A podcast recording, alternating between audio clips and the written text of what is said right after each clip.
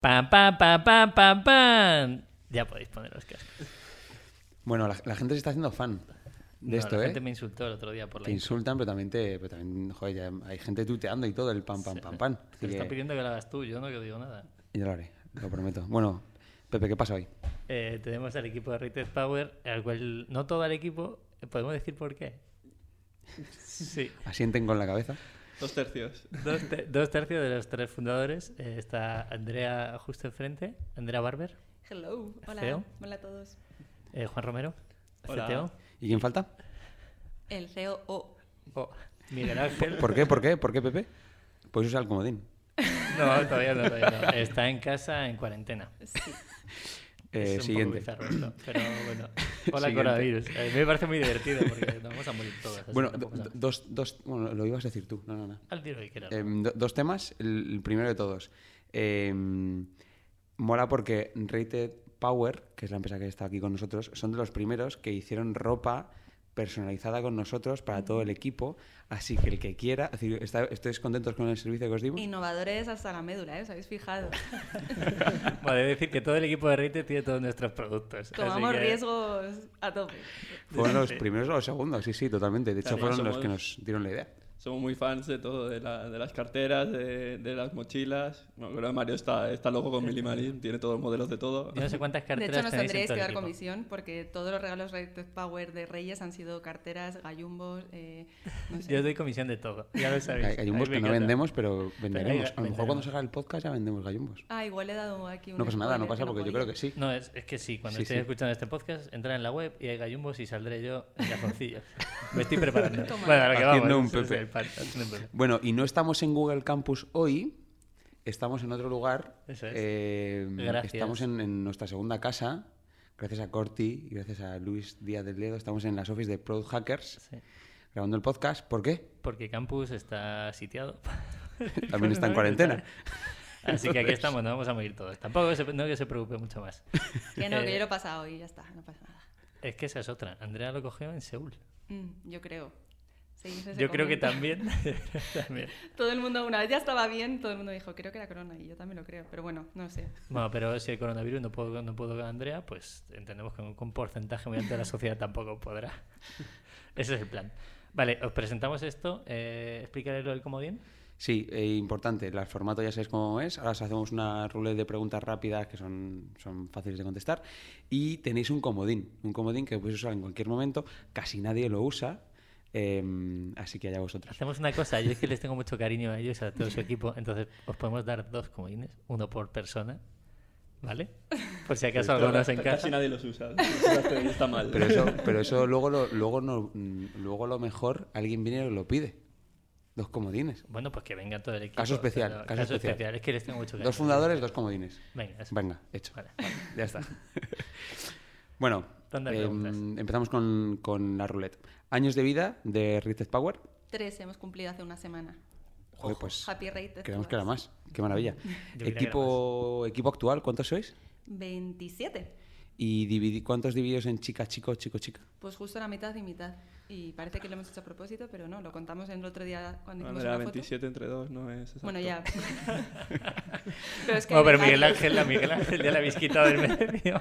Seguro que alguien Un saludo a Miguel Ángel, un saludo a Miguel Bueno, Ángel. mitad y mitad, exactamente no, pero hay 13 mujeres y 14 hombres. Está muy bien. Es decir, que empezasteis en 2017. Y es que hay ¿no? dos hombres a tiempo parcial, entonces al final es mitad y mitad. Vale. 2017, 2018, 2019. Eh, ¿Evolución de ingresos? Pues hemos multiplicado por 3,5 cada año. Empezamos el primer año facturando 70.000 euros y a partir de ahí pues hemos ido facturando multiplicado por tres y medio más o menos. Es decir, que este 2019 habéis, pues no, pues sí, un vago. Cerca de un millón. Cerca de un millón. Vale. Eh, pregunta del millón. ¿Sois rentables o no? Sí, eh, sí, somos rentables desde el cuarto mes porque, bueno, al final es que fuimos un caso un poco raro porque desarrollamos el producto, el mínimo producto viable antes de salir al mercado. Eh, quiero decir, antes de empezar a dejar nuestros trabajos, entonces pudimos salir al mercado prácticamente a la vez que lanzamos el producto y comenzamos a facturar en el tercer mes. Entonces, el cuarto mes llegamos a break-even. Qué guay. Eso lo podemos contar. eh, yo os conozco desde hace dos años y pico ya. Y sois el claro ejemplo de una startup que nace en una cafetería. Mm. Total, somos el... ¿Erais tres en la cafetería de campus? Sí que somos el virus de, de Google for Startups y no el coronavirus. Eh, sí, no, al empezamos en- contrario, la gente tiene mucho aprecio también por eso, porque os ha visto crecer. Sí, Entonces, el roce hace el cariño al final. totalmente. Empezamos allí los tres, pues en nuestro tiempo libre, cuando estábamos todavía trabajando en la empresa donde trabajábamos los tres. Em, y empezamos pues por las tardes y fines de semana yendo a Google Campus a, a la cafetería. Después dejamos nuestros trabajos y ya empezamos full time en la cafetería, donde estuvimos a lo mejor, pues Cuatro o seis meses. sí, Éramos los mejores amigos de todo el mundo. de- nos Sí. regalaban cosas en la cafetería que ya no, ya no lo hacen. full time en la cafetería. eh, debimos estar más, sí, como siete meses. Em, Hostia. Y luego ya en julio participamos en un programa en abril, mayo de, de Tetuán Valley con EDP, la, la eléctrica portuguesa. Quedamos segundos en ese programa, que fue la primera vez que hicimos un pitch y todo esto. Ujú. Y de ahí conseguimos una plaza en la parte de residency. Qué guay. Y ahí ya empezó la andadura. Después de seis meses participamos en Seed Rocket. Y cuando ganamos Seed Rocket nos dejaron pues un año allí, más o menos. Yo creo que ahí es cuando nos conocimos. Justo. Vale. Se, se me olvidó antes una pregunta que además va en colisión de esto, ¿no? Es decir, sois como eh, una startup ejemplo que habéis ido creciendo de incubadoras pequeñas a grandes, pero no habéis levantado una ronda de inversión. No, ¿Cómo os habéis financiado? Pues como decíamos antes, bueno, la, la suerte que tuvimos es que cuando la- tuvimos clientes bastante rápido, entonces como pagan upfront para la suscripción anual, conseguimos con un par de suscripciones pues ya mantener unos, unos gastos mínimos. Y luego sí que tuvimos también eh, la suerte, o bueno, la suerte al final se busca, pero conseguimos ganar varios concursos que pues el EDP Open Innovation nos dieron 50.000 euros, el Santander Explorer nos dieron 30.000 euros, conseguimos el Neotec del CDT. Entonces, entre ayudas públicas y, y premios eh, de concursos, conseguimos también un revenue recurrente durante los dos primeros años que también nos, nos ayudó bastante. Eh, luego hablamos de el algo 2020 que, que es Está interesante que contéis eso por dentro, ¿no? Cómo es, cómo se consigue, cuál es el seguimiento, etcétera, etcétera. Pero yo creo que ya entramos en, en lo gordo, modelo de negocio. Juan, ¿qué es Rated?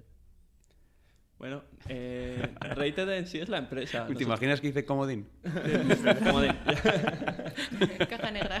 Qué negra esa es. No, nosotros nos llamamos Rated Power. eh, bueno, el nombre viene de, de un día buscando variables en el código y salió eso. No... En castellano es muy sexy el nombre. Potencia nominal. A José Iglesias le encanta. Potencia nominal. Es un- ¿Es ese el significado? Sí. Uy, la virgen. Y, o sea, lo que vendemos son suscripciones a, a un software que se llama PV Design, que sirve para hacer el diseño y la viabilidad de plantas solares eh, fotovoltaicas.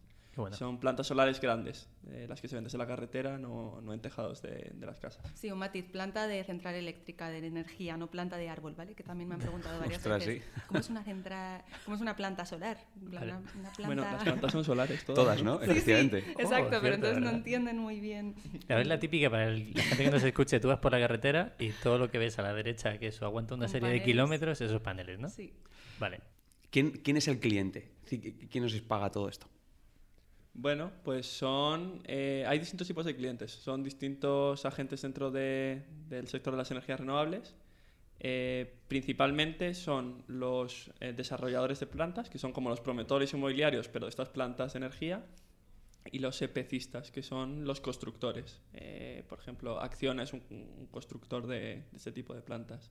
Entonces nos usan con distintas intenciones, o sea, con, o sea son eh, con distintos objetivos. Unos son para cotizar la construcción, otros es para hacerse una idea del terreno, pero les añadimos valor a, lo- a los dos. Qué bueno. Y también tenemos pues, ingenierías, fabricantes de equipos, de paneles, inversores, fondos y bancos que lo utilizan para due diligence. O sea, al final, como decía Juan, cualquier agente dentro de la industria solar a gran escala. Vale, por, por entenderlo bien, aterrizarlo, que yo sé que Pepe de, de esto sabe más que yo. Yo es que tengo mucha información. Claro, tiene más ¿Qué info que yo. Lo siento, vuelve a pasar, rodado. Mierda. Eh, tengo- yo, tengo, yo tengo un terreno bastante grande. Quiero, quiero eh, capitalizarlo de algún modo con energía solar, ¿no?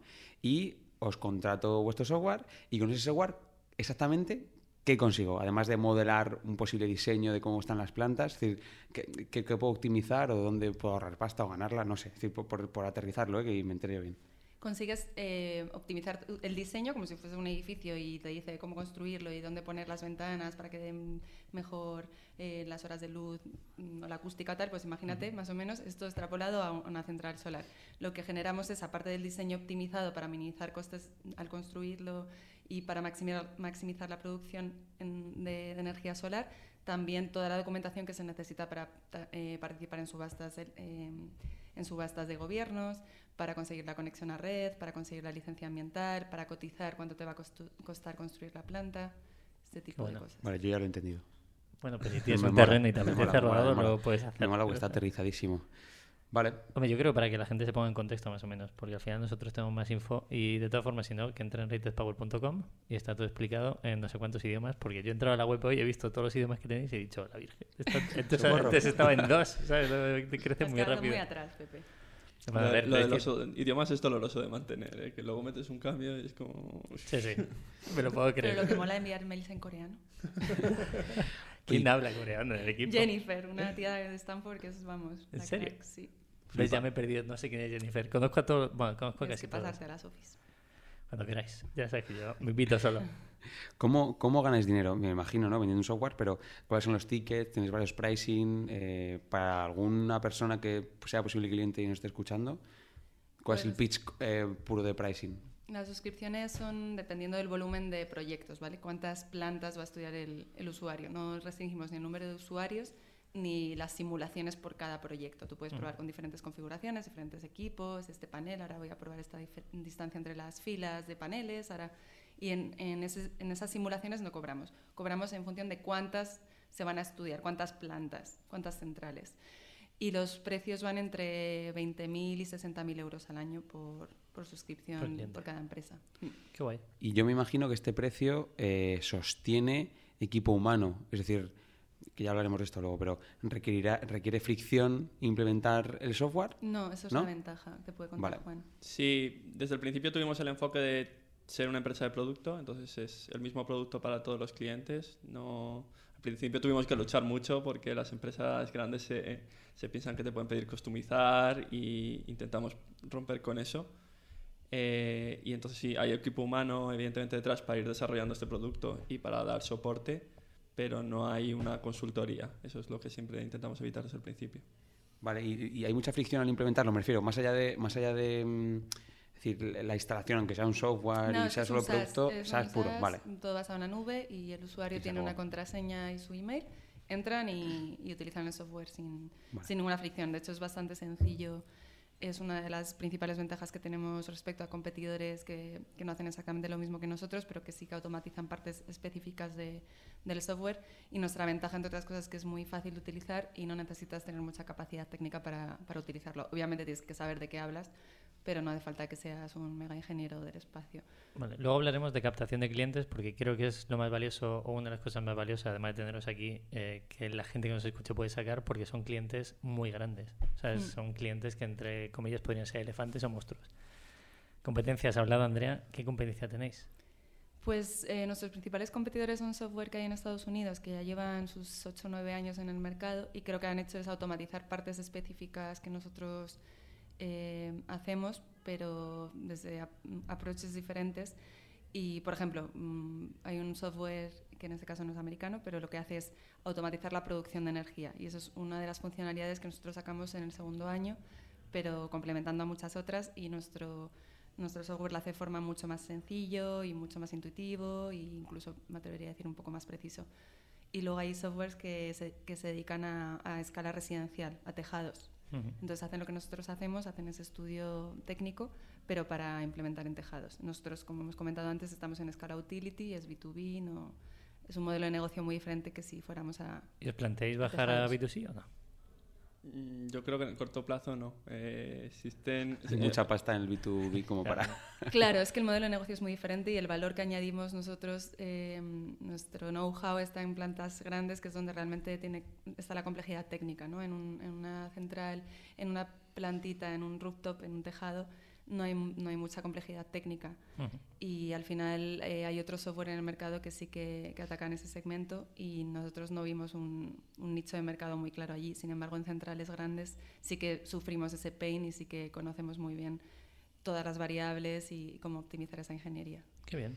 Oye, y por, por ir al principio del todo, em, yo tenía un SaaS y al principio, los primeros seis meses, hay una complejidad enorme porque tienes poca pasta, poco equipo, pero tienes que lanzar un producto suficientemente bueno como para ver que tiene escalabilidad o que simplemente tiene uso y alguien paga por ello.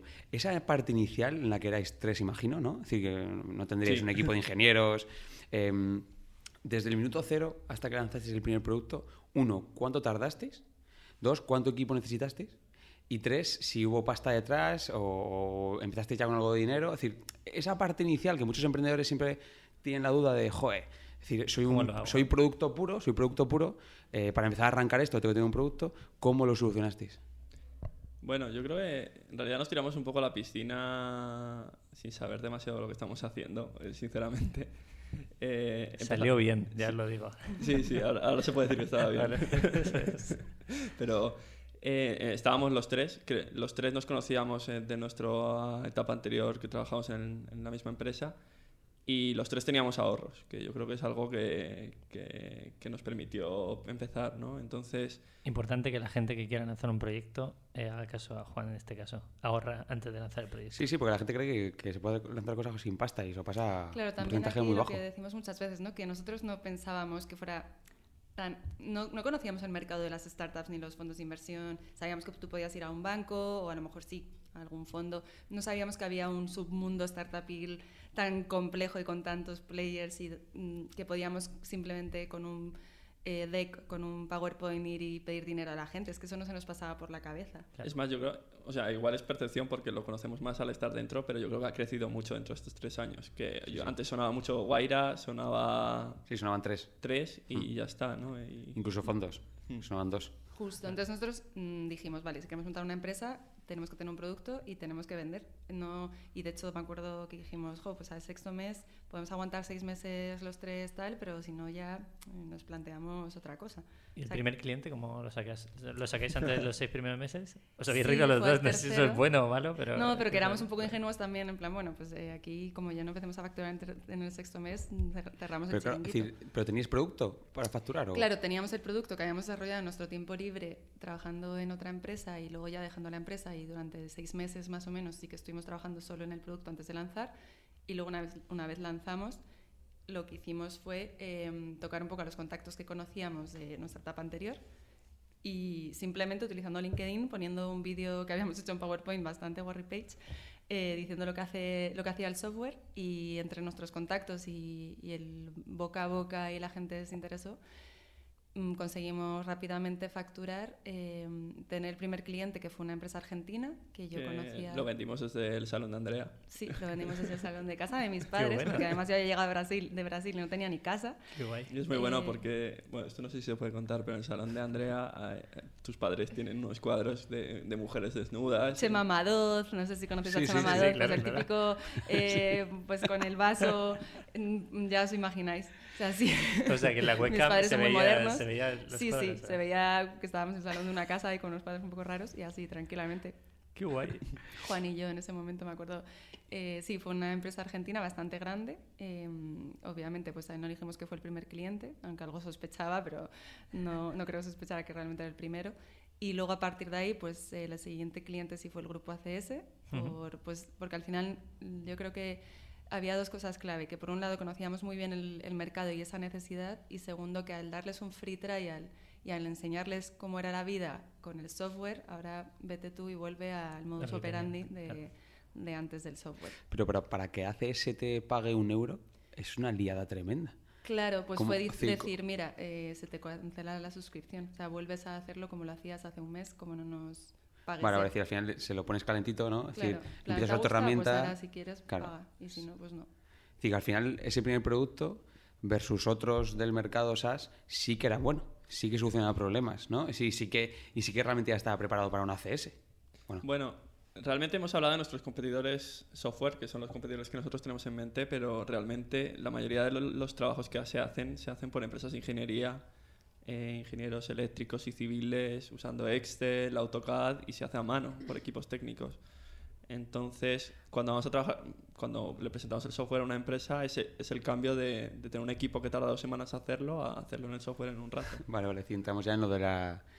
Lo que hemos hablado antes, Pepe y yo, de la entrevista. eh, Es que me da miedo esta, esta no, no, el melón de que realmente... em, Aportéis valor en lo que esté. Claro, sí, aporte- estáis aportando valor y, y realmente lo que estás haciendo es eh, decirle a CS no fiches a X, mm, no sé, a 10, a 15, a 20, a 2 eh, técnicos, sino que con nuestro software vas a poder solucionar el problema, ¿no? Es decir, esa es, esa es la propuesta, No, ¿no? No, no, la idea es, eh, y esto es importante, eh, que ellos tienen un equipo técnico que tiene que sacar un montón de propuestas y no les da tiempo y Vale. cometen errores o no les da tiempo a, a darles todas las vueltas que podrían y con la ayuda del software eh, sacan la mejor configuración para cada planta. Que es una luego- herramienta que les facilita el trabajo. Justo, lo que Sí, hace vale. es optimizar su tiempo, mm, o sea, que consigan usar su tiempo para tareas que aportan valor y no para tareas repetitivas. Entonces, al final lo que permiten, lo que les permite es estudiar más plantas solares, eh, ver, a la hora de analizar, imagínate que es un fondo eh, analizando startups, ¿no?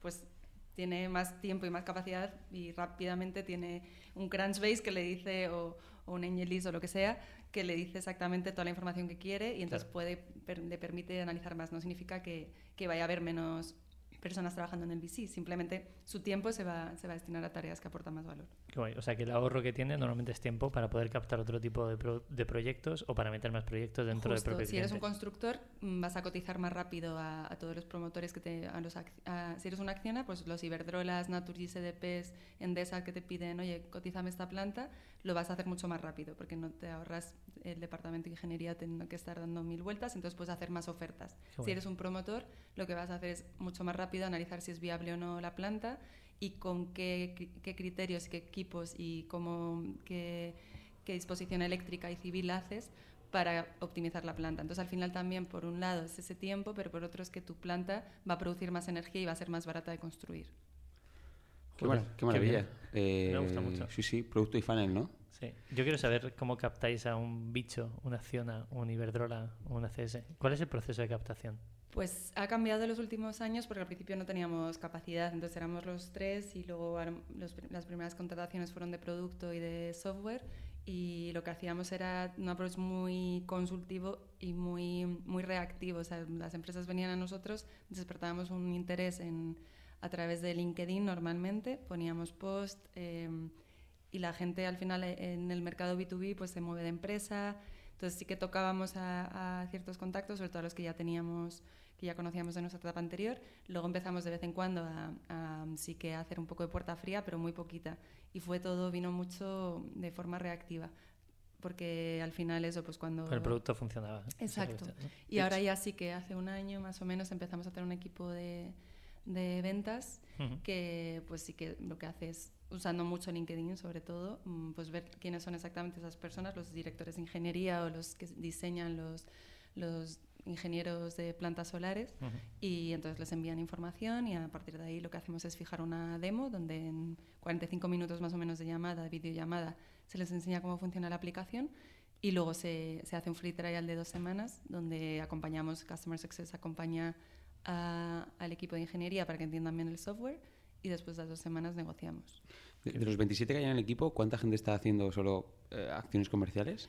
Pues es que desde hace un mes, eh, un tercio, pero hace un mes contratamos a cinco personas. Vale. Entonces, eh, hasta el año pasado, o sea, hasta finales de año, hemos estado solo mm, como mucho dos, tres personas vendiendo y además haciendo legal, marketing, recursos humanos, haciendo un montón de cosas.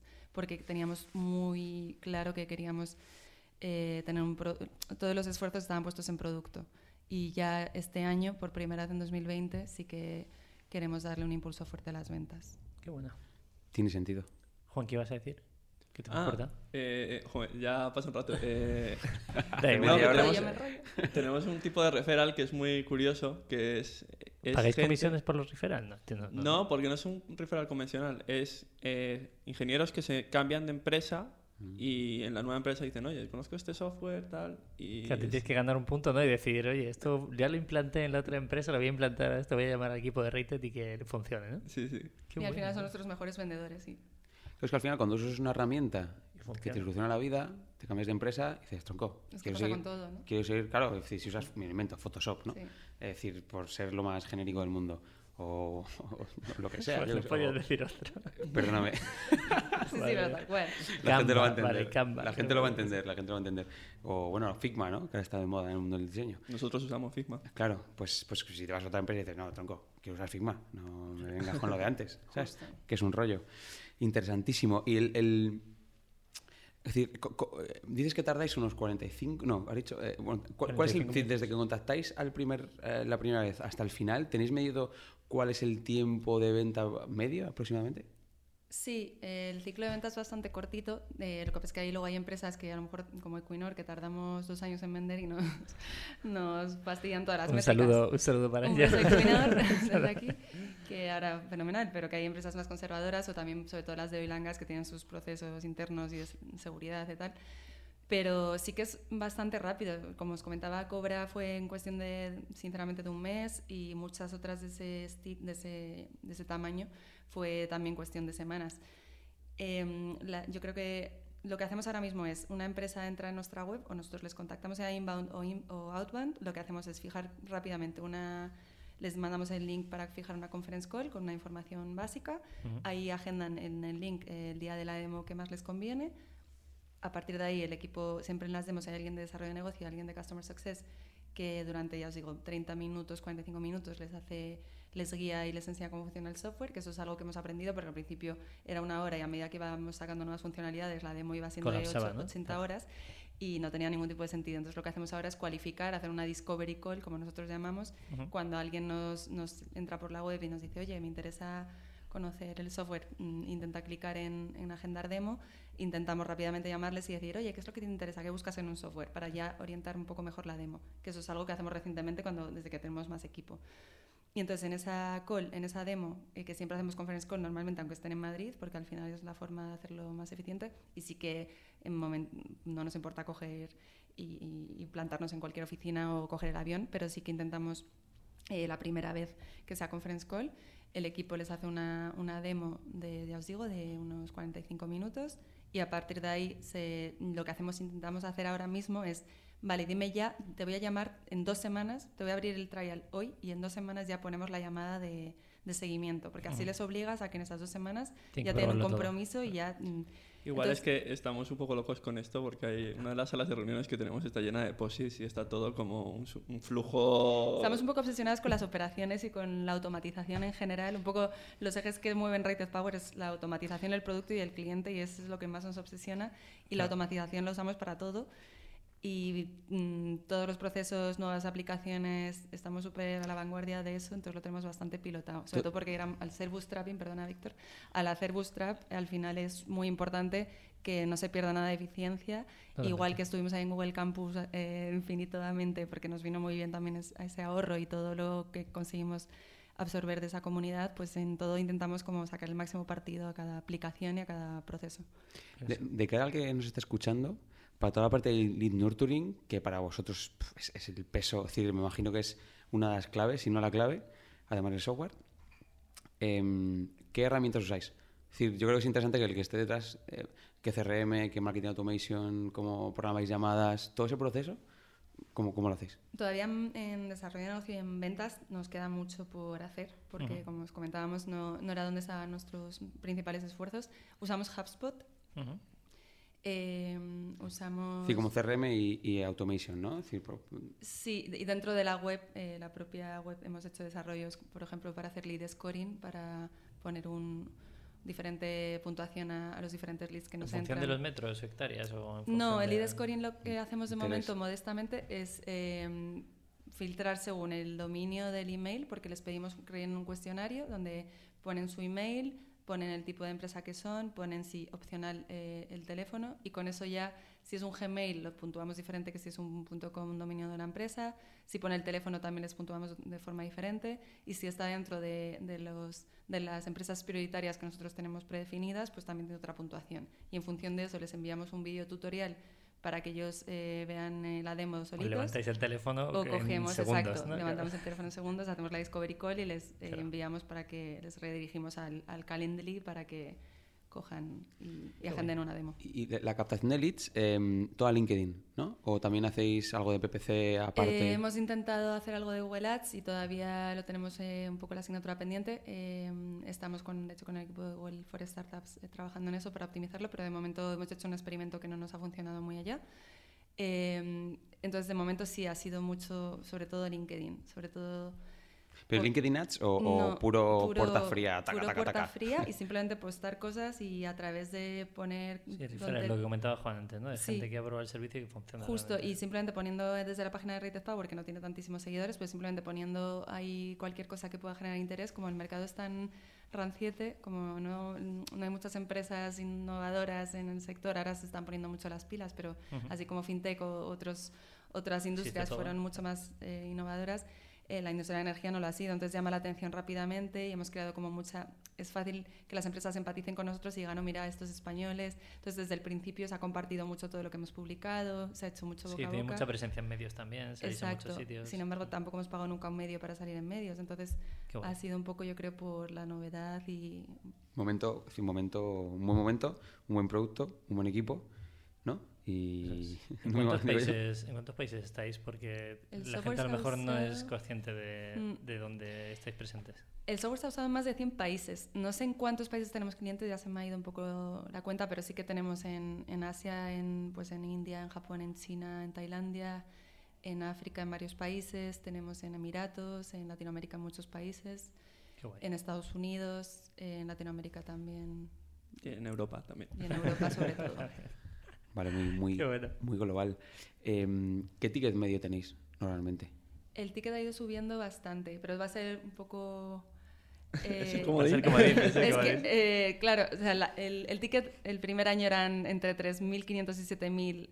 eh, Sí, pu- puedes contarme la evolución, básicamente. Sí, ha ido el- creciendo El aprendizaje cada al final. Yo voy a guardar silencio porque me lo imagino muy cercano. Además, entonces prefiero que uséis el comodín en este caso. ¿Cómo, me lo imagino cercano? ¿Qué significa eso? Que yo tengo más información Ah, vale, vale, vale. los tickets. Es- Vale, vale. Sí, Sí, además lo pero hemos dicho antes, más Lo del crecimiento este de, de multiplicar por 3,5 cada año ha sido tanto un crecimiento en número de clientes como un crecimiento en el ticket medio, según hemos ido desarrollando el producto.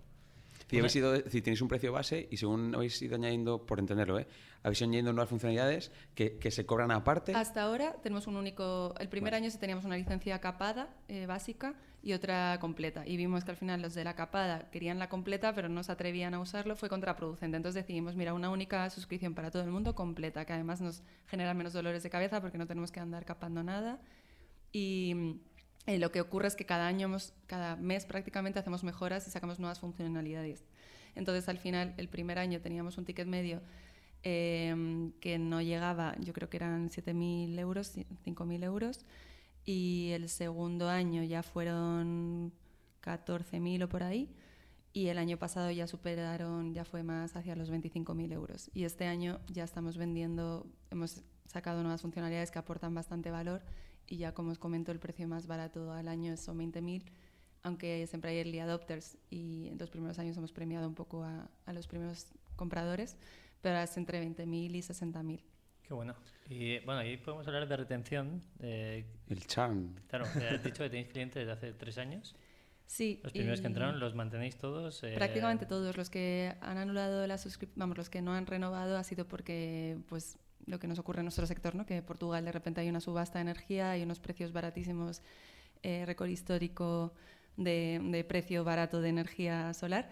Y entonces hay, hay empresas que ya no pueden competir y deciden cambiar estratégicamente, o por ejemplo ahora una brasileña que ha decidido solo hacer eólica y no hacer fotovoltaica, em, o suele ser, desde, o sea, los, los cuatro churns que hemos tenido ha sido o porque se ha ido la persona responsable y han cambiado todo el equipo y tenemos como que reempezar desde el principio. Ojo, que has dicho solo cuatro. Es muy poco eso. o sea que es Eh, muy pues hasta, yo creo que sí, que cuatro o cinco ha habido desde el principio. Bueno. Cuatro hacía un mes. Creo que ahora hay otro que está que nos acaba de decir que, que probablemente nos renueve por eso, porque es, es- es justo esta empresa que os decía brasileña, porque han decidido estratégicamente solo dedicarse a la eólica, por lo menos mm, por un tiempo, porque el mercado en Brasil está muy parado de energía. Y entonces siempre ha sido porque se ha cambiado la, la persona responsable y han cambiado todo el departamento y entonces hay que como reempezar y la persona que ha entrado mm, no entiende todavía el valor del software o porque la empresa ha cambiado de estrategia, pero de momento toco madera. Dale, dale. No, Ay, que es- se que se oiga. que la mesa es de madera, es- qué estupendo. Eso Y mm, de momento no, nos, no, no hemos pe- perdido cliente porque se haya ido a un competidor o porque no, no le haya gustado el producto. Vale, una duda para que la gente entre un poco más en. que entienda más el concepto. eh, ¿qué, posibles, ¿Qué número de posibles clientes tenéis? O sea, quiero decir, hemos traído a gente al podcast, como puede ser coches, que es eh, no sé qué volumen de millones de personas pueden ser clientes potenciales suyos. Vosotros entiendo que habréis hecho un estudio de mercado y eh, ¿hay un límite? Bueno, eh, sí, hay un límite. Por- Pero por debajo de hemos millones. descubierto, sí, hemos descubierto que hay muchos más de los que pensábamos. O sea, hay miles de potenciales clientes, Ujú. eh, multiplícalo por el ticket medio que hemos hablado antes y bueno, te da un poco la idea del TAM. Y es que sí que vendemos a muy grandes empresas, tipo, pues lo que comentamos antes, Accionas, Iberdrolas, pero también hay, por ejemplo, eh, pequeños desarrolladores, que es un grupo de inversores que va buscando parcelas y quiere ver si esa inversión tiene sentido o no. Entonces, de repente tenemos clientes que son tres, cuatro personas y que, y que pagan la licencia igual que uno grande. Entonces, Qué bueno. O incluso varios clientes que son, en un caso, dos colombianos, que son dos personas, o un portugués, que es un ingeniero que no tiene ni página web. Entonces, al final, eh, Todo vale. claro, tenemos todas las semanas conseguimos encontrar, vamos, nos llegan a la web empresas españolas que no conocíamos después de nueve años en el sector en España. Qué bueno. Entonces, imaginaros todo lo que hay fuera. Al final, eso. Y como dice Juan, eh, como os comentábamos antes, nosotros vamos desarrollando nuevas funcionalidades y al final vamos aumentando un poco ese TAM cada, prácticamente cada mes porque vamos sacando cosas que, que amplían mucho el... ¿Y son cosas que os piden los clientes o Sí, son cosas sí. que vosotros entendéis que tenéis que desarrollar? Bueno, los clientes piden un montón de cosas. eh. no, gran parte de- del trabajo es eh, de estar cerca del cliente, es entenderle bien, pero es que sacamos un montón de valor, ¿no? Porque nos van diciendo que necesitan. eh, siempre con el enfoque de producto es, oye, eh, vale, esto nos lo han pedido otros clientes, lo metemos en nuestro backlog, priorizamos, pero, pero vamos sacando un poco, un montón de información de, de por dónde tiene sentido avanzar. Y ahora ya que Qué tenemos una masa crítica de, de más, tenemos unos 60 clientes, entonces ya es más fácil Claro, si 10 os piden algo Claro. es que realmente tenéis que Justo, desarrollarlo. al ¿no? principio sí que podíamos estar un poco sesgados de, vale, si solo son españoles, pues igual esto en España muy bien, pero en el resto del mundo nos comemos un colín. Pero ahora ya tenemos suficiente masa crítica para poder priorizar mejor. Qué bueno. ¿Y dependéis mucho de algún cliente? Es decir, eh, ¿pasa ese tipo de cosas en, en- por el software que vendéis, no? ¿no? No, porque nos aporta lo mismo Shell. Eso es que- lo que te que decir. este Es decir, no tenéis una persona, No, si no tenéis una empresa pagando muchas licencias y cosas así. No, Vale, es una suscripción por empresa de por momento. empresa. Vale. Y lo que decíais de capar funcionalidades, probablemente si seguimos sacando nu- nuevas funcionalidades llegará un momento que, que no tenga sentido seguir aumentando el valor a todo el mundo, sino que tengamos que decir, vale, pues Hasta aquí uno, si hasta aquí Claro. otro, ¿no? Claro, siempre llegas a la duda esa de qué hago con los que ya están pagando el completo. Que a mí me surgió en algún momento que es como, uff, ¿qué hago? ¿Le subo el precio a esto? ¿Se Claro, lo bajo? el upselling. Esa La gran llamada, duda. esa llamada es La llamada de, oye, te voy a cobrar más si quieres seguir haciendo esto. O si quieres lo nuevo, que te es complicado. No sé cómo. Lo más complicado para nosotros yo creo que siempre ha sido eso, el precio. Porque Claro. como vendes algo que nunca, no sabes, no existe, ¿no? Entonces, inventarse un poco en base a que, vale, en base a lo que cuesta esto de mano de obra e ingeniería, pero no es lo mismo. O sea, ha sido un dolor y hemos iterado bastante y seguimos investigando. Y ha sido por prueba y error. O sea, un, que un cliente. Nosotros dijimos, escribimos un post, a- un, un post hace relativamente un año o algo así. Sí, y escribimos dijimos- un podcast. Escribimos un podcast. Estoy obsesionado, estoy obsesionado, lo siento. Escribimos un post diciendo, hemos, hicimos varias campañas para saber cuál era el precio, por ejemplo, de las carteras. ¿Vosotros habéis hecho lo mismo? ¿Habéis cogido a varios clientes y le habéis dicho, hasta aquí uno, hasta aquí otro, veo cómo me responden, cómo Claro, interactúan el claro, cliente? ¿Cómo ¿no? le han puesto precio, no? Decir, ¿Cómo, Claro, cómo ¿cómo has ponéis puesto precio? Al Claro. final, el precio de lo que os comentaba fue, vale, yo sé lo que cuesta esto de mano, o sea, tradicionalmente, como decía Juan, con, con un equipo de ingeniería, y lo extrapolamos, ¿no? Y sabiendo que puedes iterar infinitamente y tal. Y entonces dijimos, vale, este precio, este es el precio en España y en Latinoamérica, pero ¿cuál es el precio de- en Estados Unidos? Porque Claro. el precio de ingeniería es mucho más barato y qué precio ponemos. Entonces al final decidimos entrar con un precio baratillo, Ujú. em, porque donde más contactos teníamos era en España y América Latina, y a partir de ahí dijimos, bueno, siempre se puede justificar la subida de precios mientras vayamos aportando más valor a la Mejoras. plataforma y nuevas funcionalidades, y así lo hemos hecho. Y en general no hay ningún problema, pero cosas, dos cosas importantes que hemos aprendido. Una, poner siempre en el contrato el valor original si les haces un descuento por ser early adopters o por lo que sea, poner realmente el precio hoy en día y el precio al que lo estás vendiendo, a- a- aunque les hagas un, un favor a, a la empresa. Y por otro lado, intentar firmar a veces cuando, cuando les da miedo que pueda subir al año siguiente el precio porque este año ya les has pegado una buena subida, pues ofrecerles un, un contrato de tres años. Ay, guay. Bueno, incluso lo has dicho antes, que vosotros habéis cobrado eh, por anticipado, cobráis el año. Casi Eso siempre, creo que es muy importante para la gente que monta un proyecto. pues, accedemos antes de bajar el precio decimos, bueno, pues pagamos en dos plazos, si tiene Claro. sentido, la empresa es pequeña, si tiene... Normalmente entendemos más o menos la, la liquidez que pueden tener. Y por otro lado, eso, negociar contratos más largos. Qué bueno. ¿Por qué cobráis por adelantado? Es decir, por un tema de captación, porque, claro, el payback aquí es favorable, es decir, no, no, no se estresa la caja, ¿no? Es decir, el hecho de cobrar un año antes, ¿es por eso o es, por, o es porque el Primero, mercado es así? bueno, Bueno, Es una que- suscripción anual. Sí, y al vale, final, no hay opción de, oye, págame mes a mes.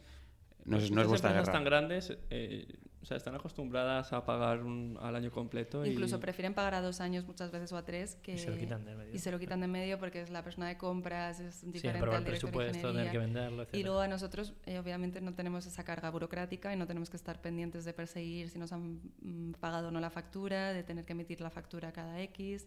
Entonces bueno. es mucho más cómodo. ¿Quién- Apuntad a lo que nos Apuntad. escuchen. Intentad cobrar Es por que yo, adelantado siempre. es que podemos, estar, do- do- podemos estar dos, dos horas o cinco hablando de SaaS porque me chifla. ¿Quién toma la decisión de compra?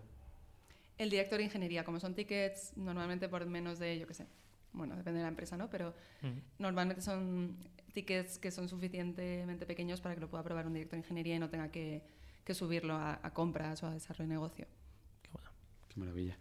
Joder. La de la métrica rodado, no te la quiero quitar, que sé que te gusta. Ah, claro, cuando os despertáis por la mañana. El otro día dijiste, cuando Pepe se despierta por la mañana solo piensa en esto. Exacto, pues hoy, hoy lo cambio. Cuando os despertáis por la mañana eh, y abrís el ordenador, ¿cuál es la métrica en la que os fijáis? ¿Del día anterior o de la semana anterior o del mes anterior? Es decir, ¿cuál es la, la que os obsesiona? O las dos o tres métricas. Es decir, para que la gente entienda cuáles son las claves de crecimiento.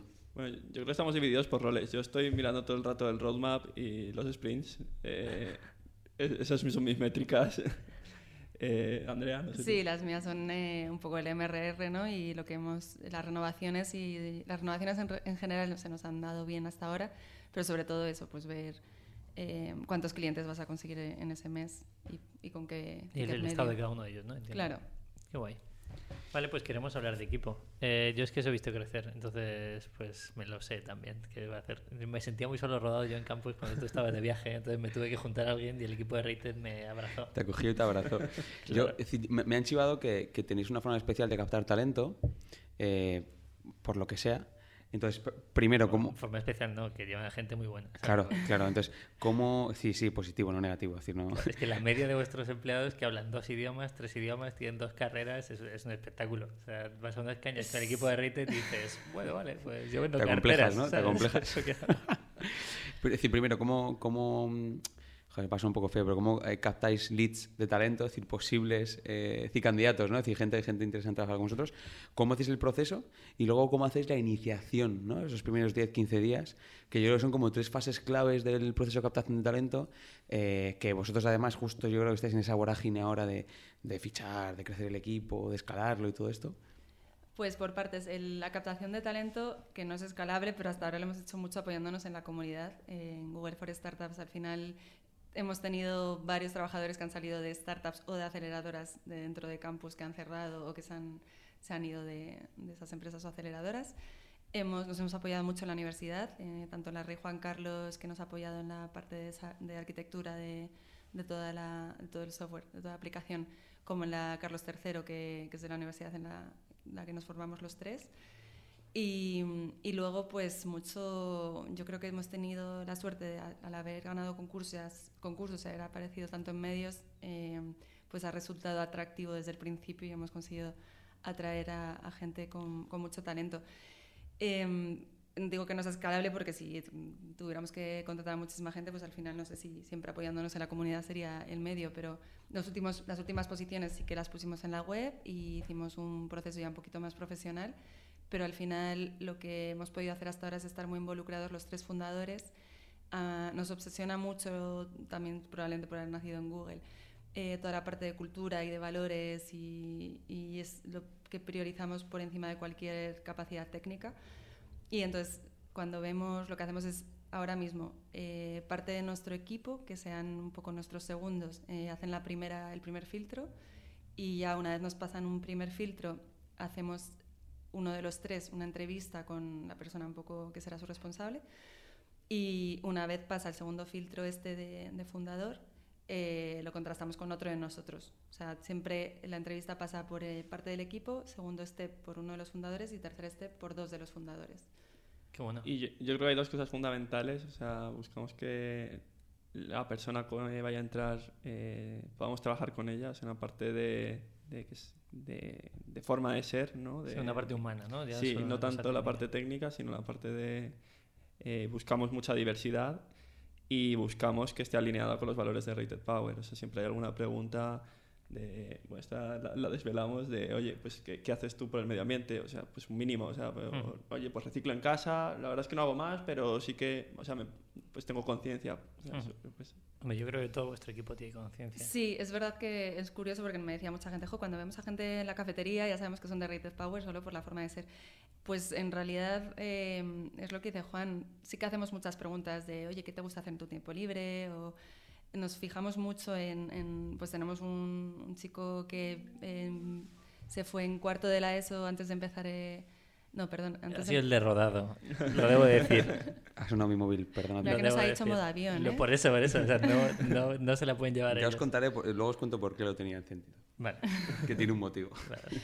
No, os comentaba que justo una persona que tenemos antes de empezar la universidad, después de acabar el bachillerato, se fue un año a China. Eh, hay otro que también cogió un gap year después de dos años trabajando y se fue a viajar por América Latina. Y, en muchas empresas eso se valora como algo negativo y en nuestro caso lo valoramos como algo positivo. Un poco nos gusta la gente echada para adelante, la gente que, que ha asumido riesgos en su vida, que es un poco innovadora y que y, planteamos preguntas en las entrevistas de en eh, ponnos un ejemplo donde has podido aportar ideas o ser un poco innovador o creativo en tu día a día o en, tus, tu experiencia profesional si has tenido alguna. Em, pero sí, nos fijamos mucho en el factor humano y en, sobre todo en las ganas y en la, en la voluntad para querer aprender cosas y sobre todo nunca queremos gente igual, que piense igual, pero por lo menos que es el ingrediente X este de medio ambiente, de valores, de calidad humana, solidaridad, eh, trabajo en equipo, es muy, muy importante. ¿Y hasta qué punto eso es escalable si seguís creciendo? Exacto, es lo que os comentaba. Yo, yo imagino que lo que hay que hacer es transmitir muy bien esto a las personas que vayan entrevistando, ¿no? Y de momento no tenemos a nadie de recursos humanos. También a nosotros nos gusta bastante esa parte. A mí personalmente me gusta mucho la parte de recursos humanos y de trato con la gente. Eh, pero sí, en el momento que tengamos a algún responsable de recursos humanos o que deleguemos mucho más en nuestros trabajadores, tendremos que dejar claro ¿no? un poco esto. ¿Y la iniciación, los primeros 10, 15, 20, 30 días, eh, ¿hacéis algún desarrollo especial o, cómo, lo, planteáis? pues tenemos onboardings, tenemos onboardings muy detallados que vamos mejorando proceso tras proceso y eh, tenemos un onboarding genérico para todas las posiciones y luego para cada posición específica dentro de los departamentos también. Nosotros, por ejemplo, en, ventas tenemos un onboarding eh, también bastante detallado de todo, con todos los templates, con todo o sea, primero uno de procesos, de todas las aplicaciones, de la cultura, de entender la empresa, de, de lo que hacemos exactamente. Y, y, luego eso, de específicos para cada posición. Pero luego además lo que estamos haciendo son formaciones en energía solar, un poco para intentar enganchar a, a la gente que entienda lo que hacemos, que entienda lo que vendemos y entonces eh, los propios miembros del equipo que tienen un poquito más de seniority, que ya llevan más tiempo con nosotros y en el sector, pues dan clases de, hoy es una clase de energías renovables en general, hoy de cómo funcionan las plantas fotovoltaicas, hoy de tal. Y, y, al final hacemos que eso sí que se nota mucho como las, las personas que vienen de otros sectores enseguida se enganchan y, y quieren aprender más y preguntan muy rápido y, y es mucho más fácil que, vendan el producto o, que entiendan y que desarrollen nuevas funcionalidades entendiendo qué es lo que están haciendo. ¿La habéis cagado con esto del equipo? Es decir, desde el principio ahora decís, joder, pues que al principio la liaba o no, o ha sido algo natural desde el principio, no habéis tenido problemitas de personal. Pues de personal yo creo que hasta ahora no. No, estamos muy contentos. Sí que nos ha pasado que se nos han ido una persona recién contratada como a las dos semanas y quiso volver eh, y al final no, no, pudo ser. Y otra persona que también se nos fue volvió al mes, así que por lo menos... Eh... Saludo, Katla. es que, pero cada vez que dices algo de eso... por decirlo. Claro, pero entonces has Además, dicho, y Mario estuvo por no sé dónde, no sé qué. Digo, claro, es que Mario, o sea, yo cada vez que dices algo claro, pongo, tú pones pongo cara. nombre y cara. exacto, exacto. Pues no, sí, una persona se fue del equipo que, bueno, cuando se fue ya nos dijo que estaba muy triste y que fue, era una oportunidad muy buena para ella y que, bueno, cajaba un poco más con lo que ella quería hacer a futuro y al final al cabo de un mes nos dijo que quería volver y, se reincorporó con muchísimas ganas y, nos, ha venido, nos ha venido muy bien para las nuevas contrataciones que les explique ¿no? el, por qué volvió y qué es lo que después de tener además años previos de experiencia profesional, un poco qué es lo que ven Rated Power. Ah, es que ha sido un, un subidón que vuelva. Sí. Y, y no, en ese sentido tocamos madera también porque hasta ahora, toca que suena, ahora no, no, hemos tenido ningún, ningún problema. Eh, cosas donde la hemos cagado, pues en, otras cosas de, de, seguimiento, de clientes, de no tener suficiente, pues a lo mejor en el, en el follow-up de, después de la demo, en el free trial, no dedicar suficiente tiempo al, al, cliente. En ese tipo de cosas sí la hemos cagado y sí que hemos visto que podíamos haber mm, retenido más, a más potenciales clientes y, cosas de ese tipo que, bueno, a medida que vamos ampliando Eso se aprende el equipo... También, está claro. Hmm. Yo por cerrar la parte del equipo, eh, a mí una vez bajando a la cafetería, yo siempre bajo con una taza y me dijeron que eres del equipo de Rated. ¿Por, ¿Por, llevar una taza? Claro, porque todo el equipo de Rated lleva su taza de Rated y yo siempre bajaba con mi taza para no, ah. para no tener A ver, claro, es una de las cosas de, para el plástico, ¿no? O sea, si, si alguien del equipo de Rated le decimos, mira, vamos a intentar usar menos plásticos y, te dicen que por qué, pues ahí ya es hay un poco de fricción, en plan, ¿no? Deberías entender el por qué. Y intentamos tener ese tipo de iniciativas siempre y como calarlas bien en el equipo, hacer actividades al, al aire libre. Hicimos un offside mm, hiking, eh, vamos haciendo trekking. Eh, intentamos que valoren bastante la naturaleza y, y, que todo el mundo en general pues hicimos una encuesta y resulta que nadie iba al trabajo en, en, coche ni en moto, todos iban en metro o en bici. Y eso no, no, lo preguntamos en la entrevista, igual que casi solo hay un fumador que nos vino referenciado, entonces vino enchufado, pero tampoco preguntamos si fuman o no, pero curiosamente nadie fuma. Entonces son ese, ese tipo de cosas que al final Claro, eso lo podemos llevar a los valores de marca que dijo Isma el otro día, de cómo consigues que tu marca ya no es eh, lo que diga un CEO, lo que diga un dueño, sino cómo consigues transmitirlo en el equipo que vas fichando. Es muy complicado, Isma no lo decía, y no lo dijo tanto en el micro como fuera del micro, que yo me quedé hasta las 3 de la mañana donde tomando cañas, y me lo dijo que su problema era ese, que tenía que hacer ver que Soluble, que su, su empresa en este caso, que los valores se transmitan en toda la parte que vaya hacia abajo en, la jerarquía, entre comillas, de la empresa. tu marca es lo que cuenta en el bar de ella. Eso es lo que decía Isma, y porque en el, mar no en el bar no tienes control sobre lo que dicen de tu marca.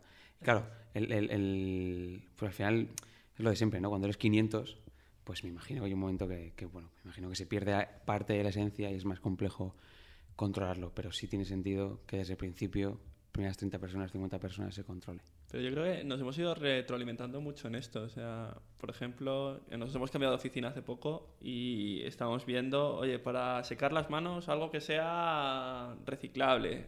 y, y, eso ya no sale de nosotros, ya son ideas que salen de, del, equipo. del equipo. Qué bueno.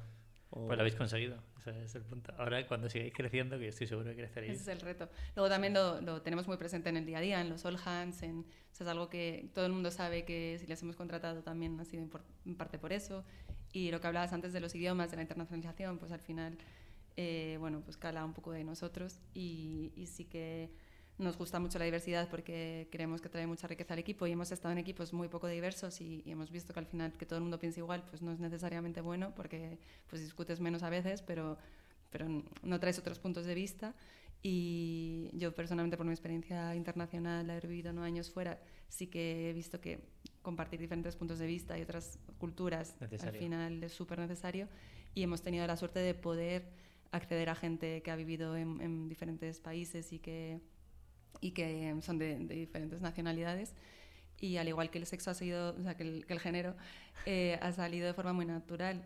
Eh, no, bueno, es que incluso tenéis a gente que es de Beirut, ¿no? Tenemos un marroquí, un libanés, y eh, pues tenemos eh, un ucraniano.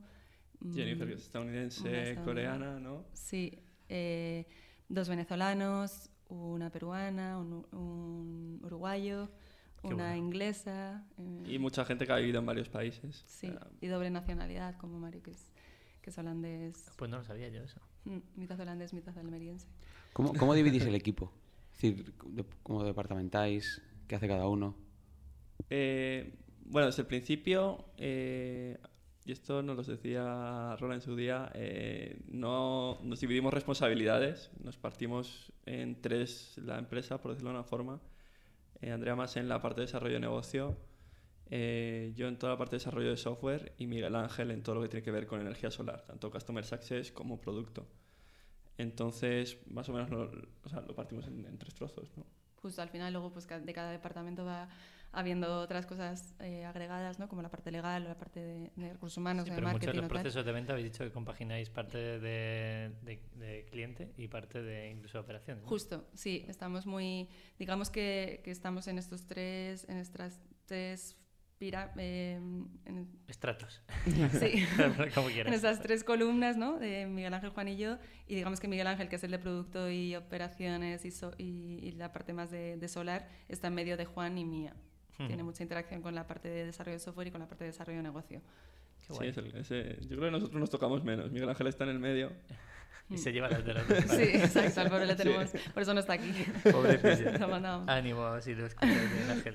Oye, y en la parte de financiación, que antes hemos entrado un poco por, de- por encima, es verdad que creo que la, la última gran financiación, creo que era pública, no sé si europea o española, es decir, no recuerdo bien porque lo hablaba en su momento, pero Pepe seguro que lo sabe. Em, y no sé cuánto dinero os dieron y cómo de fácil o de conseguir, o, me imagino difícil.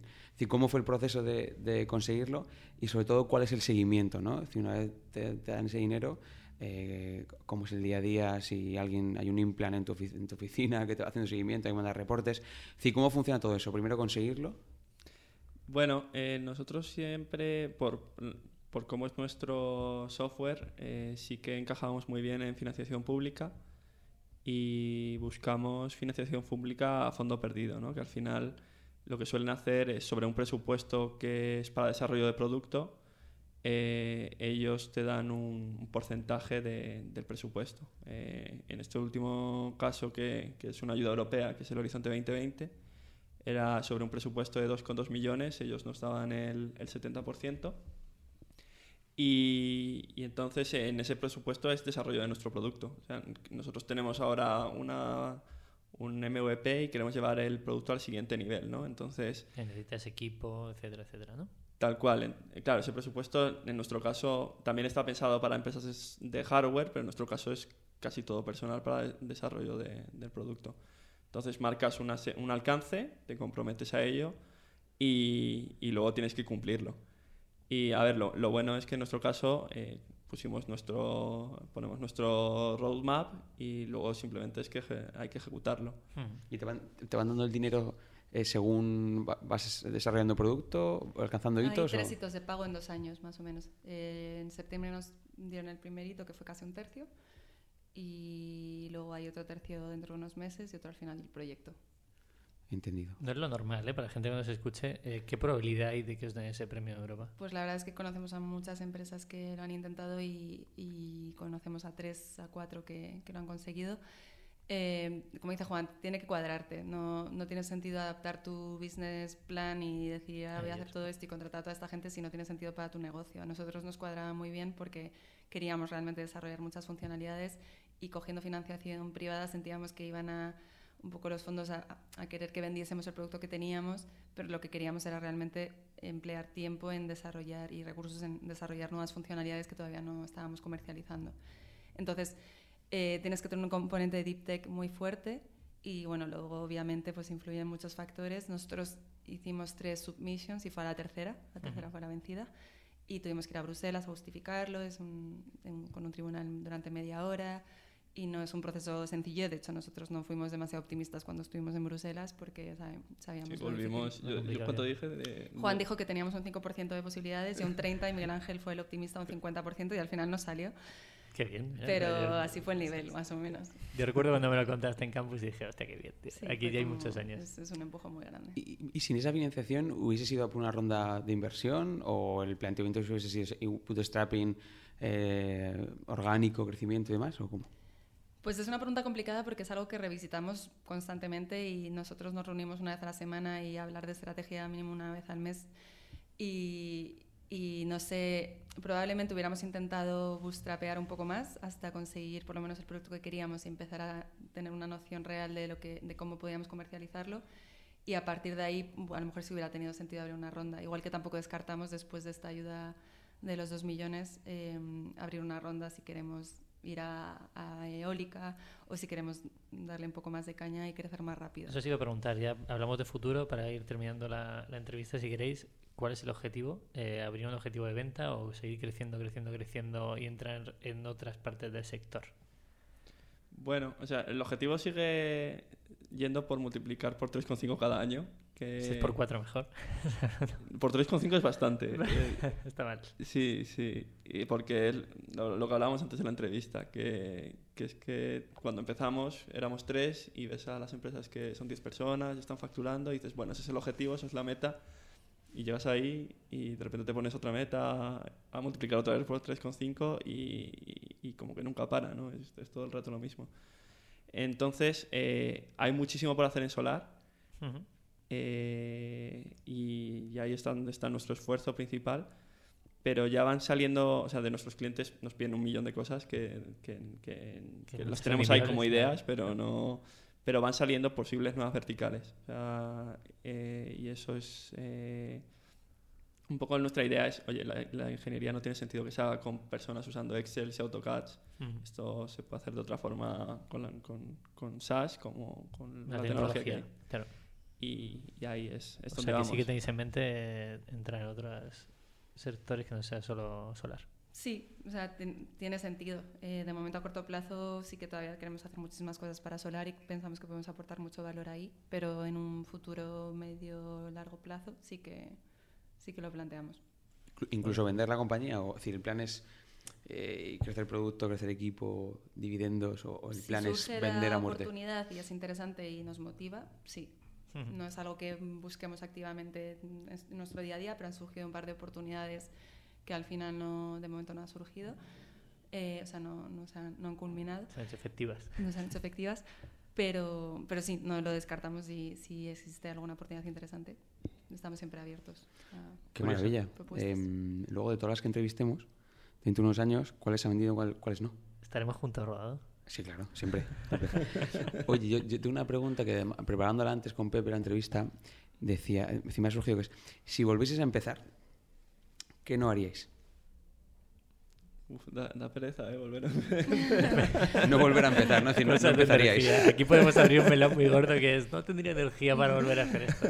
¿Qué no haríamos? Yo creo que no esperaríamos tanto a tener el producto finiquitado, o por lo menos yo creo que los últimos tres, incluso un poco más de meses nos sobraron antes de lanzar el producto. Podríamos habernos aventurado mucho antes.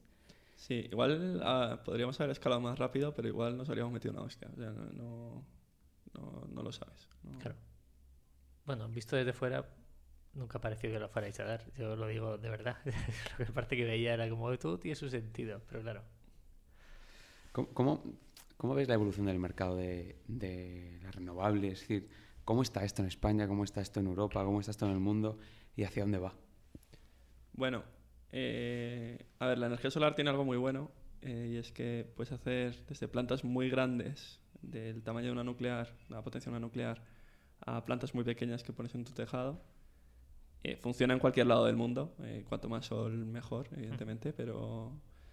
Y los costes eh, han caído una barbaridad, o sea, es de las fuentes más competitivas. tiene una pequeña desventaja que, que, la, que la generación depende de, de la radiación solar, entonces no, no, es algo gestionable, que es por donde entran un poco las, las baterías que están empezando a entrar ahora. Entonces, eh, en el, el, mundo tiende a, tiende a la energía solar fotovoltaica. Eh, en España ahora está volviendo bastante fuerte, que hubo un parón muy grande desde 2008. ¿Por el impuesto al sol mítico porque No, porque afectó de alguna nos forma? pasamos tres pueblos en dar subvenciones y de repente un día para otro con la crisis ¿En España pasarse dando subvenciones a algo? Venga ya, Andrea, por favor. Pasamos de todo a nada. Y, Vale. y entonces, bueno, pues hubo muchas familias, se, se gestionó muy mal, eh, es así, o sea, no es, no es un secreto. Ujú. Eh, y entonces se, pararon, se, pararon, se paró de dar subvenciones, pero además con carácter retroactivo también se cancelaron contratos que ya estaban firmados de, de, comer- de acuerdo de venta de energía. Con lo cual hubo muchas familias que se arruinaron y la energía solar empezó a verse muy, de forma muy negativa en España. Eh, a día de hoy, en, desde 2010 ha caído un 95% su, su precio, el precio de, de los equipos, bueno. y es completamente competitiva y es más eh, rentable que otras fuentes convencionales en algunos casos. Y entonces eh, lo que ha ocurrido ahora es que ha, ha vuelto a haber en, en subvención, eh, perdona, ha vuelto a haber eh, subastas de energía que durante muchísimos años no ha habido. Vale. Pero bueno, al final nosotros no dependemos solo de España, sino que trabajamos en todo el mundo y no nos afecta tanto como lo que ocurra. Tenemos la suerte de que se ha reactivado mucho, pero bueno, que al final, pues también antes hubiéramos, hace unos años estaba mucho mejor América Latina y ahora está parada. Claro. Entonces, un poco lo comido por lo servido y esperemos que bueno, cada mercado se vaya compensando y al final todos acaben arrancando fuerte. Qué guay, lo tenéis muy claro. A mí me gusta mucho. Pues, pues, pues, Pues yo pues creo ya, que ya ya. estamos acabando. Em, ¿quién, ¿A quién traemos? ¿Quién recomendáis que Bueno, traigamos? primero, ¿lo habéis pasado bien? Claro, claro, Ya, esto perdón, es el final, perdón. ya podéis decirlo. Sí, aquí como, como en casa, ¿no? Comodín. Es El el cabrón momento de este, usar el el comodín. cabrón este que Van tengo dos delante, seguidos, ¿no? nos tenemos dos, ¿no? ¿A quién podemos traer genial. comodín? Animad, animaos. ¿A quién traeríais? Miguel Ángel Nodo es el que nos pide aquí cualquier cosa. Eh, esto me tenías que... Es que, claro, mm, tenemos a mucha gente. A tienes a alguien en la ¿qué cabeza, tal? suéltalo. Hay una cosa, el otro día Isma, vuelvo a Isma otra vez, eh, dijo que no se mojó tampoco, pero luego lo puso por Twitter y dice recomendaría, no sé quién. O sea, lo puedes hacer si quieres. Lo- lo llegó a poner? Lo tiene que poner hoy por el escrito en WhatsApp diciendo Ah, vale, vale, vale, vale, vale. O sea, que lo tiene que poner hoy, sí. Mira, yo creo, es que ya lo dije en otro podcast, pero como no me han hecho caso, yo creo que tendrías que entrevistar a Manu Bisoccer. Hostia, pues no es la primera vez que nos lo dicen. Em, No, ¿tú, pues tú nos puedes poner no. un mail con él? Claro. Pues Ya le adelante. voy haciendo propaganda, le voy a pedir comisión. Pero sí, es que me parece que tiene una historia muy poco común y bastante interesante y que no, no se le oye en los podcasts y no, son lo- no es el típico que nosotros ya, aunque sea, hemos participado en más que startups. Sí, Pero ya no lo he oído y creo que, que tiene una historia muy interesante. sí, sí, muy interesante. Además, puro, mobile puro. Sí, que una cosa muy, muy, un producto muy chulo, También complicado de tenido muchas monetizar. oportunidades de venta de todo y Dijo que no a un montón de pasta, Sí, además, hace poco, ¿no? No sé, tiene, en general yo creo que es, un- es una historia muy bonita. Qué maravilla. Juan, ¿tú quieres traer a alguien? Eh, A, a mi madre. Gracias, mamá. Eso es- no, madre es Pepe, ¿dónde está la casa de mi madre? Yo estoy en casa de tu madre y en casa de los padres de Andrea. Yo lo siento, pero hay mucho cariño en, esta- en este podcast ahora mismo. He estado en todas las casas, no hay mucho problema. No, eh, no sé, no sé. eh, Manu va a dar mucho juego. Yo estoy Perfecto. Vale, pues nada más, chicos. ¿Os lo habéis pasado bien? Muy bien, siempre con vosotros. Mandamos saludos al equipo porque, porque coño, yo es que les he visto crecer, entre comillas. No, ninguno son mis hijos, pero tengo mucha relación. Pepe es el tío, el tío guay. Sabes que a mí me dijeron una vez, ¿trabajarías para alguien? Y yo en las charlas siempre digo, no, no, nunca trabajaría para otro. Y rodó esto, de verdad. Dije, si tengo que trabajar, trabajaría para dos empresas. Una dije Reiter y otra dije Aidoven. Y es que a mí Joder. me gusta mucho. Pues iba a decir que trajerais a Idomen, pero todavía vamos a darle un, un tiempecillo todavía Dar un tiempo, sí. y Vendrá, vendrá. vendrá. Oye, mil gracias a, primero, Corti, que Hackers, hemos por usado todo su, su, su equipo de... Nos en- hemos bebido su cerveza. eh, también de, bien, eh, sí. de- en digital, que si no que si no escucháis, si no habéis escuchado el podcast, si no lo conocéis, id a buscarlo. Eso es, en digital lo dejamos abajo. Efectivamente, y eh, a todo el equipo de Product Hackers, Luis, fundadores, etcétera, por dejarnos el espacio y habernos salvado el culo estas semanas con, Otra vez. con el coronavirus. Y nada más, muchísimas gracias a todos. Dejad un comentario si os ha gustado. Eh, ¿Queréis añadir algo, entrevistados? No, yo creo que está todo dicho. Si cualquier cosa, cualquier duda, ya nos. Sí, os tengo muy cerca, no hay ningún Mm. problema. Muchísimas gracias a todos por escucharlo. Dejarnos un comentario dando feedback y ya está, ruedo. Nada, venga, muy Vale. bien, maravilloso. Chao, chao. Chao. Chao.